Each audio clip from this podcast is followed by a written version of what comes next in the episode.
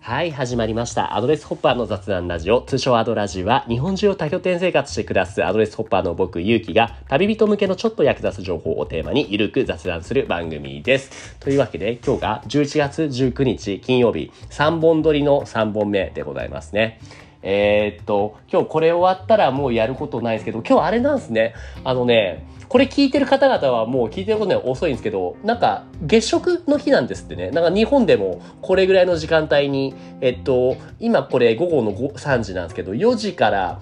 5時、6時ぐらいかな、なんか2、3時間見れるらしいんで、ちょっとそれを見るために外歩いてこようかなーって思いつつの、で、今日も、はい、呼んでるゲストさん、またいつもと異なるユニークな方お呼びしてます。今日のゲストは宮原さんです。宮原さん、ミュート解除お願いします。お願いします。はい、お願いします。宮原さん、お久しぶりになりますよね。す。お久しぶりですね。なんか、リアねルリアルでもあってリアルだったのあれ、いつ、どこででしたっけ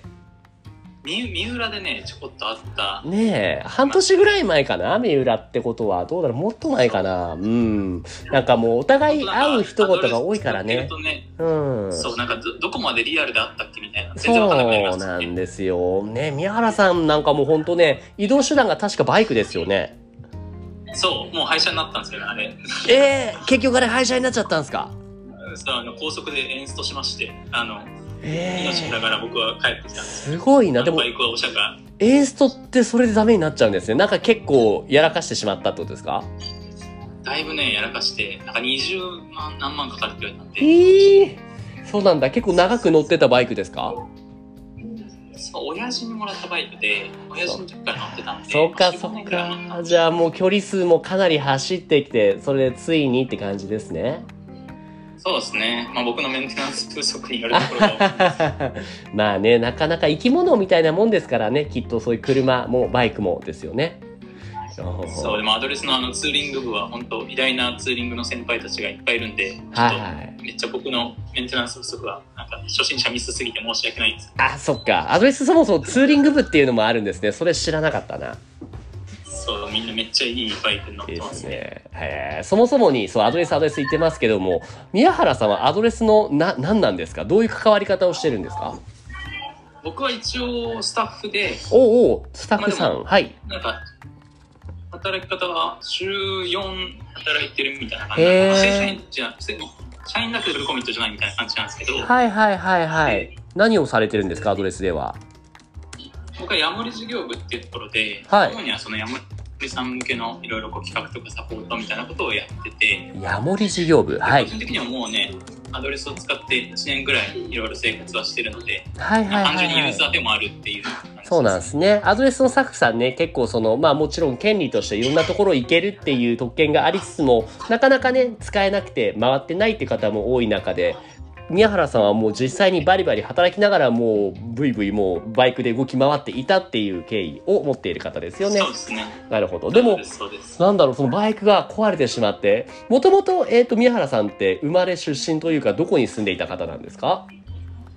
もう東京ですねずっと生まれも育ちも東京です東京。なんか、場所見たら日本橋って書いてませんでした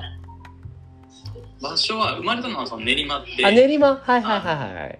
その亡くなっちゃった豊島園っていう遊園地の近くあー、あの辺ですかあの辺ですかはいはいはいはい。そうで、まあ、中野とか池袋とかあ、そ住っんでちの方か。何かと見間違いかな。中野池袋ね、豊島の方ですね。僕はもともと埼玉県民で、あの、あれですね、東武東上線ユーザーなので、池袋にはね、ほんとよーく来てましたね。そう池袋はもう埼玉県ですから、ね池袋は埼玉県ですよ。それはでも認めてくれるんですね、東京の人が。あ りがとうございます。 なるほど。っていうところから、もうかなり今、場所を変えて、今、どこに、もう移住確かしたんでしたっけどこにいるんですっけそう、岐阜県の九条市っていうとこいろや、。知らない、知らない。岐阜県の郡上、僕、漢字見ても読み方すらわからなかったんですけど、郡上。そうよねく群青ってね、言われえるねえねえ。えー、ここに移住したのはいつの話ですかえ。えっと、今月からですね、もうまさにじゃあ、ほやほやですね。へえ。ほやほやです。そうなんだ。え、な、な、なんでた、たさん的にまどあ、うアドレしスてがきっかけで、はいはいはいはいアドレスで本当にいろいろ回ってる中で、あのゲストハウスの提携なんですけど、九条はいは。はいはい。なんていう名前のゲストハウスですかうん。えっと、立町の家っていうゲストハウスはい。で、まあ、アドレスの中では郡上 A ってですね。はいはいはいはいはい。そういうところがあるんだ。なるほどでなるほど。ここに行った時に、まあ、オーナーさんと結構仲良くなれて、うんうんうんうん、そこから毎月のように通うようになって、毎月岐阜にすごいですね。はいはいはい。そうですね。で、移住したって感じですね。へえ、その、なんだろう、まあ、いろいろね、もちろんいいところたくさん、どこの物件もあると思うんですけど、その中でもこの、郡上八幡が良かったって思わせた、その、宮原さんに思わせた決め手って何かあったんですかうんやっぱ人がね、皆さんおっしゃるけど大きいと思うんですね。ああ、なるほど。例えば、例えば、結構はい。まあ、もちろんその八幡って、あの、すごい長良川とか、まあ吉田川とか、まあそういうすごい綺麗な川が流れてて、はい。で、昔ながらの街並みもあってて、街もすごいいいんですけど、ふんふんふんふんふんふんなんかねやっぱりゲストハウスのオーナーさんが、あの、もううちに移住しなよっていうふうに言ってくれたのが大きかったですね。えー、そんな風にウェルカムしてくれたんですね。へそうですね。え。なるほど。この木村さんって方かなあ、そうです、そうです。はいはいはいはい。へえ、この人ももう、えーっと、郡上八幡の人。あ、でも違う、移住したってことは、この人ももともと違うところから郡上八幡に来たっていう方なんですね。そうですね、移住して10年うんうんですね。うん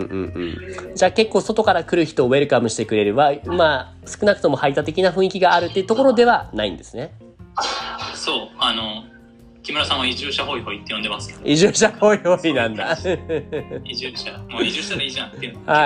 い来はていからもはい。ね聞くぐらい、なんか言ってますね、よくあ、そうですか。でも実際どうでしょうその生活の基盤として、例えばじゃあ家賃、結構そのコスト的にはどうです安く抑えられてますあ、まあそうですね、東京行った時の半分ぐらいにはなってますかね。東京と比べたらそうですよね。なるほど、なるほど。生活コスト的にもなんだろう、食費であったりとか、その、暮らすのにも不自由しないというか、その、そんな田舎すぎずっていう感じになるんですかね。うん、あ、でもね、やっぱり、まあ田舎は田舎なんで、はい街歩いてるとやっぱ知り合いとかに普通に会うんですよ。あ、そうですか。そのコミュニティがまあ、いわゆる狭いから、ちょっと何かしたらすぐ噂が伝わりやすい、みたいな感じですかね。ね、それが行きづらいって人もいると思うんですけうど、んうんうん東うん京。出身の僕からすると、やっぱ街中で知ってる人に会って挨拶するみたいなのが、まだまだすごい新鮮で、ああ、それはあるかもしれないですね。なるほど、なるほそう、なんど。かめっちゃ楽しいですね、それ。ね、かと思えば今そこにいるのが米田コーヒーって言ってましたよね。そう、あの、本当はね、もっと街にお金を落とさないといけないんですけど、めっちあーゃチェーン店に見るっていう。なるほどなるほど。でも僕米田とか大好きだから、そういうところがあるっていうのも普通に助かりますよね。そのワーケーションしててもそうそうね。うんうんうん吉野家とか米田とか。あ、そうなんですか。じゃあ割と住みやすいところですね。なるほど、なるほど。そうですね、そうですねまあ、そんな感じで、郡上八幡に移住までしちゃった、えーっと、宮原さんですけれども、アドレスそもそも何か関わり始めたきっかけというか何かあるんですかどうしてアドレスそも、もともとはどういった形で関わり始め僕たはもともとあの、暮らすっていうことに本当に興味がなくて、暮らすことに興味がない。どういうことです かはい。なんか部屋と、あ部屋はなんか屋根と壁さえあればもうどこでもいいみたいそうなんだ。それはなだった ん大で学すよ。、高校大学と出て社会人生活を経て、それ東京でってことですよね。そうです、そうですう。んで、なんか別にもう終電で家に帰るみたいな感じで、土日もずっとカフェみたいな感じだったんで、あーそうだったんだただ寝るだけみたいななるほど、なるほど。なるほどですね。感じだったんですけど、いまあ結構コロナが大きくて、うんうんうんうんコロナで家にいる時間が結構長くなった時に、うん。はいはい。暮らすとか住むみたいなことについて考えたり、はいはいはい。あとはね人と会えなくなっちゃったんで、はい。人とのつながりみたいなこともやっぱ考えるようになった時に、はい。まあたまたま Facebook の広告でアドレスの求人が流れてきてほであこれ暮らすだし人とのつながりだしめっちゃベストだ、うんベストだなう。なるほと思どっ。てであのアプライしたへえ、すぐそこで一年発起できたっていうのが大きかったですね。あ、ちょっと、ちょっとカクカクだな。大丈夫かな。はあ、はい、どうぞ、どうぞ、どうぞ。何ですか。あそうだから求人出てきたのが大きかったってことですね、なるほど今までのまあ言うてそのなんでしょう都会の便利な暮らしを捨ててっていうのもあれですけどもその田舎にいろんなところに移住するそこに対しての抵抗感っていうのはなかったんですかそうですね、うんめっちゃポジティブではありましたね。おー逆になんかその東京に行って、なんか地元がないみたいな感じの、はいちょっとコンプレックスみたいなのもあったんで、あそれはやっぱりそうなるほどうん、どっか移住したい思いはありましたね、もともと東京住んでる人ってそういうふうに思うんですねあの地元東京じゃないんですかそれはまあ、東京なんですけど、はいそもそも東京ってあの東京出身者ってあんまりいないじゃないですかみんな地方から出てきたりしてまあまあまあまあまあまそうだからなんかアイデンティティを持ちにくい都市なんだろうなと思ったりしあ。あまあー、なるほど、なるほど。まあ確かにね、なんかここの田舎のこの山があって、川があって、海があって、みたいなのはなかなかですよね、東京は。すよねそうですうね、んうんうんうんうんうん。そっかそっか。えじゃあその最初から今の働き方でアドレスにジョインしたんですか週4日ぐらいのペースでっていうのは。あ最初はね週2日の業務委託から始うめて、ーん。でそうそうちょっとその稼働を増やしませんかみたいな話もあってなるほど、なでるほ週ど。 4になってうんうんうんうんうん。感っじです、ていう働き方をしていく中で、もちろん働くっていう関わり方もしますけれども、その、えっ、と、さっきちょろちょろっと聞いたら、宮原さん自身の、まあ人生が結構ね、アドレス通して変わったっていうことをね、ちょっと事前にい話やしてま本し当たそうよでね。すね、どう、どういうことか詳しく聞かせてくださいよ。まあ、やっぱり移住したってのは結構大きくてはい。あのなんかアドレスってすごく人の人生を変えうるサービスだと僕は思こってるんのですけ人ど生を変えるサービス。はい。でなんなんでかって思うと、うんうんあの住む場所を変えるじゃないですかアドレスってそうですね、そうですね。そうで多分会員さんとかめっちゃ思うと思うんですけど、はい月4万円払ってるから結構いろんなとこ行かないとみたいな結構まあ確かに確かにね、使うのもったいないですからね。うん。そうそうそうそうそう、うんそうするといろんなところに住むようになるんですよねはい。でそうすると接する人も変わるしうんうんうん、でう普ん。段の生活も変わるから、はい。住む場所を変えるっていうのがなんか結構人の人生を変えるなんか分かりやすいアプローチなんだと思っていてなるほど、なるほど。そうあすごいうどれんそれは効果的なるほど、なるほど。うんだなちょっとだけ重くなったからカメラをオフにさせてもらいますね。ほいはいはいはい。なるほどね。あ、ありがとうございます。どうだろうあの、この前もね、あの、今日、その、1本目か2本目に撮ったゲストの方も話していたのは、その、今までは、その方ちなみに、市議会議員をしているアドレスユーザーさんがいるんですけど、ご存知でしたそういう方がいるって。えー、知らないですね愛知県の春日井市っていうところで市議会議員をしている、ケイさんっていう方がいるんですけども、しかも結構まだ若い ですほぼ言っねて。ますよ、はい。うんそういう方が言ったのは、今まではその生活の、しあのー生活が結構狭かったと。いわゆるその仕事の場所はともかくその家での家族との接するところとかって、その関わる人口が、人間が、まあ割と狭まってくるわけじゃないですか。う んでもそこでややっぱりその今ね、その宮原さんも言ったように、無理やり反強制的にいろんな自分と全く異なる経路の人たちと出会う仕組み、きっかけを、が発生する仕組みじゃないですか、アドレスっていうのは。それによって非常に何だろう、視野が広がったと。今までだったらちょっとこうじゃないといけないって思っていた固定概念、ステレオタイプがだいぶ崩されたと。いい意味でいろんな多様性に触れるきっかけになったということを市議会議員さんですら言ってるような 現状だから。だからもう面白いサービスですよね。まあ、うん、端的に言うと。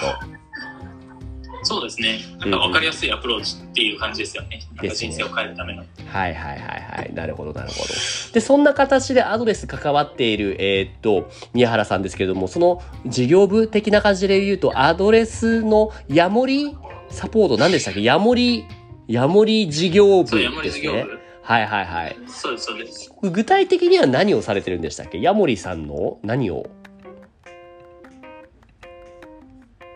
まあ、山森さんからいろいろ上がったお、ちょっと聞こえないな。あその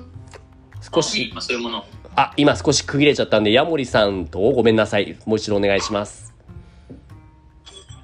あ山森さんがその地域であのいろいろこう企画とかするときに、はそいういうものをサポートしていったり、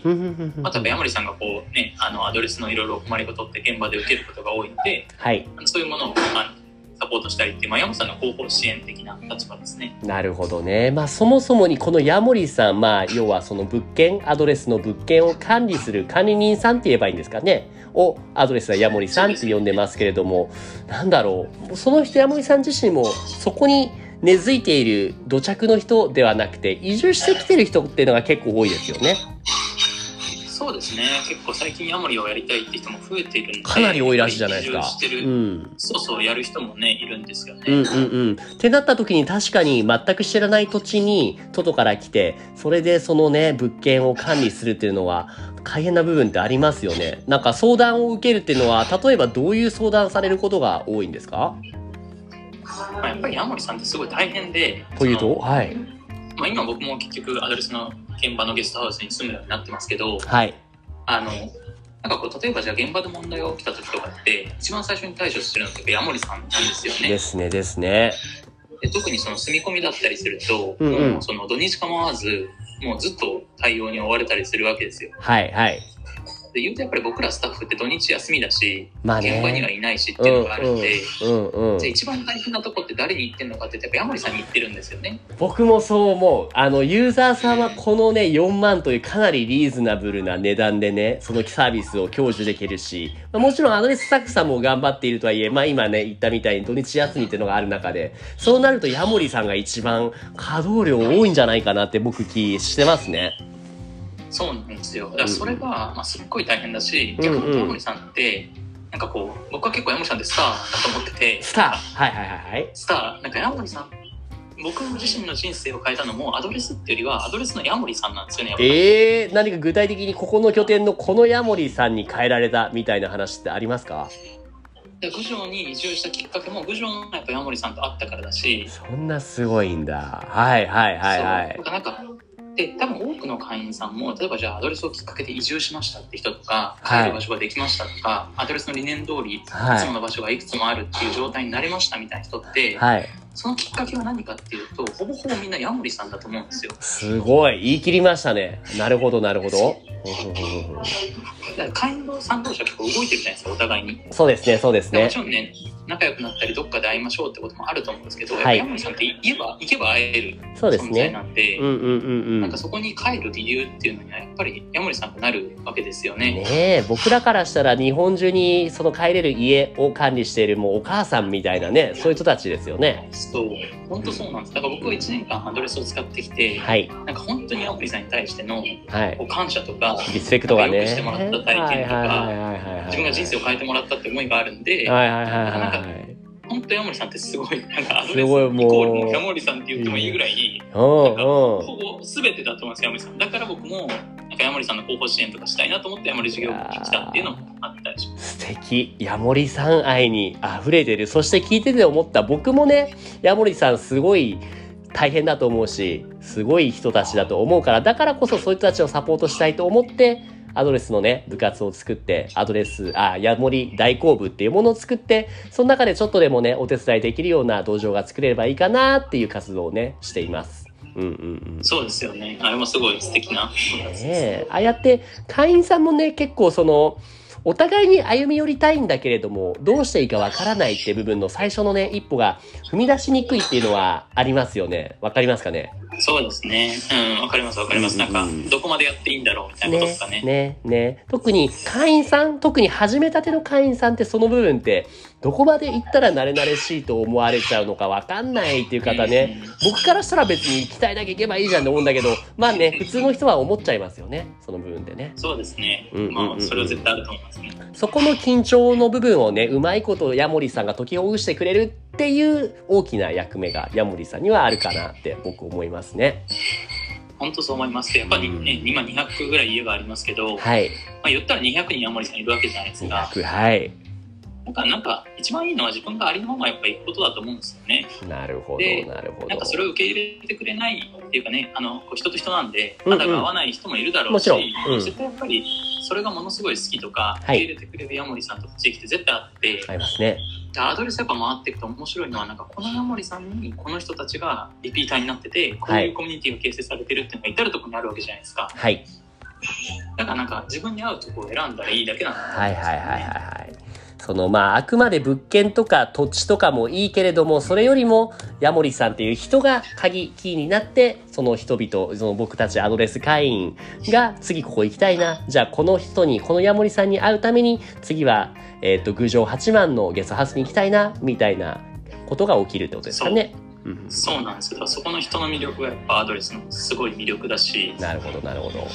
なんか力ですよね。これ聞いてる人例えばアドレス使ってるあるいは多拠点生活興味あるけどアドレスすら使っていないみたいな方も聞いてるかなとは思うんですけどそういう人に対してなんだろう多拠点生活ってハードルいきなりゼロから始める分にはちょっと高いなと思うんですよねまあどうしてもね僕らみたいな僕とか、えーっと宮原さんみたいに「えいや」って割と簡単に一歩踏み出せる人は別としてそうじゃない人の方が圧倒的に多いと思うんですよね。ではいそういう人たちが聞いたそういう人たちに対してのアドバイスというのかなそのヤモリーさん面白い人たちたくさんいると思うんですけどなかなかすぐに見つかるというか反りが合うっていうのはない難しいと思うんですよ何かこうしたらうまくその客船生活最初からのスタートでもうまく溶け込めるみたいなヒントってありますかねああ、そうですね。 なんかね、めっちゃチープな答えなんですけど、どうぞどうぞなんかね、諦諦めないことだと思いますね。諦めないことが何を諦めないことですかいや例えば僕って一番最初、まあ、あるアドレスの家に行ったんですけど、はいあの人人にも会わなかったんでその時にあにも会わなかったしあー家にも会わなかっー悲しいけどでもあるあるはいたそういうことってなんかそういうタイミングとかでやったあるじゃないですかそうですねそうだからなんかねそれを全てだと思わずになんかどっかでその当たりくじ入ってるんでうんうなんかそんの、それまであのいろんな家回ってみたりとかはいで自分からもじゃあちょっと例えば山森さんに、はいあの行くんですけど会えませんかって連絡してみたりとか、はいはいはいはいはなんいかとりあえずその打席に立つ数を増やせばなんか絶対どっかで当たるもうまさに同じこと言おうと思った。打席に立ち続ける努力っていうのが大切ですよね。やっぱり球を打つためには打席に立たないといけないですよね。そうなんですよいいバットを買っても、いいテクニックを得ても、結局打席に立たなかったら打つことはできないですよね。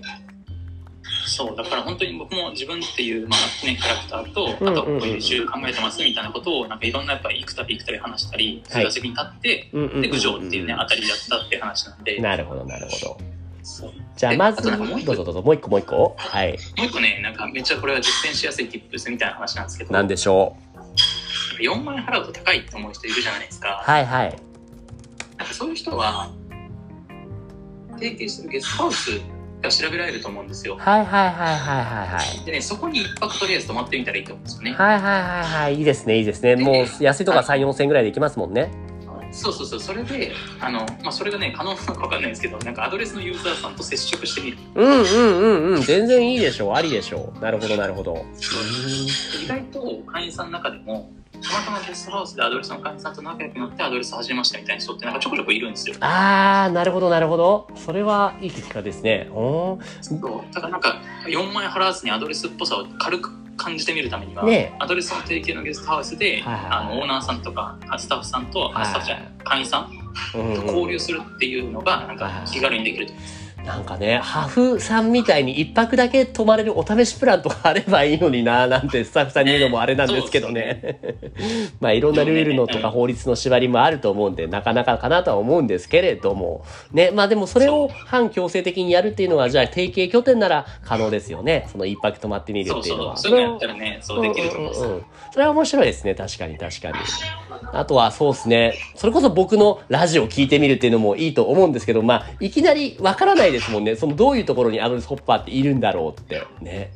そうね出会わないしそうそうそうそうまあそんなんね結城さんに連絡したら一発だと思うんですけれどでもそもそもこういうのがいるこういう存在があるっていうことを知らないとの方が圧倒的多数じゃないですかそうですね、うんだからもどかしいですよねもうちょっと俺もうまくできればもっとうまく発信できるんだろうけどなーって思いつつね日々モヤモヤしてますね、まあでも僕もこのラジオはな結構あのいろいろ聞いて勉強になってますあらなんか嬉しい。結構いろんな人いるでしょ。このアドレス利用者に限らず多拠点生活している人、そもそも多拠点生活すらしていない、それを知らないって人もたまにいますもんね。